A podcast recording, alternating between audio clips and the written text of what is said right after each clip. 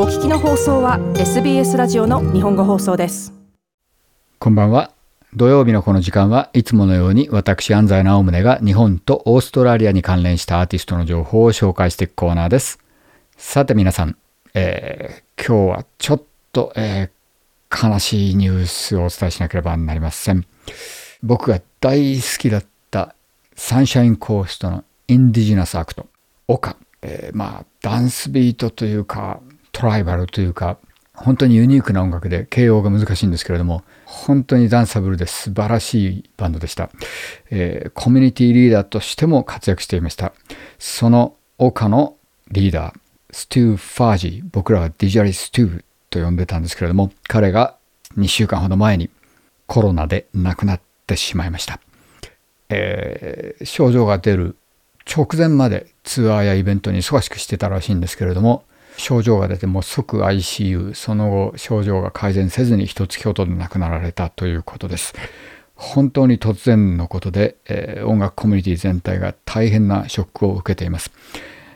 Xavier Rudd をはじめとしてえ Indigenous artist の交流の深いミュージシャンたちにとって彼は本当に、えよく知られた素晴らしい人柄の素晴らしいミュージシャンだったんでしかもまだ40代の若さで、これからインディジナスミュージックシーンの中心になって活動していってくれるんだろうなとみんなが思っていた人なので、本当にショックですね、これは。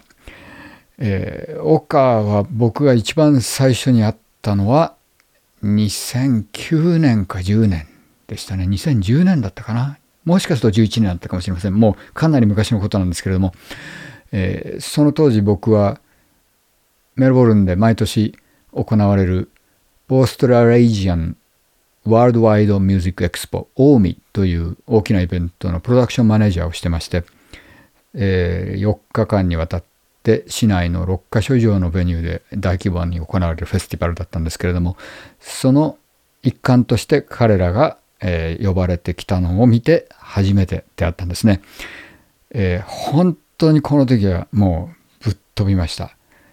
えー、 Indigenous act 当然 Worldwide Music Expo っていうぐらいですからたくさん出るんでそういうのはよく分かってるんですけれども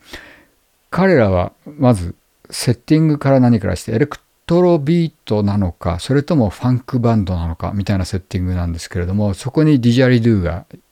一本入ってきてでこれが音を出した瞬間に全くノンジャンルの何でしょうねトランスレゲエそれにトライバル全部をひっくるめたものすごくユニークでしかもものすごくフィールグッドな音楽なんですよね。そしてものすごくダンサブルなんです。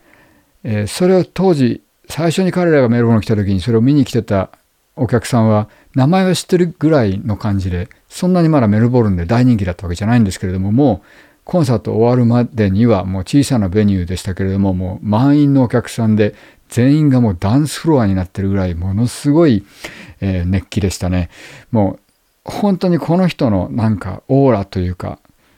リーダーとしてのオーラというかね、えー、コミュニティのねあるいは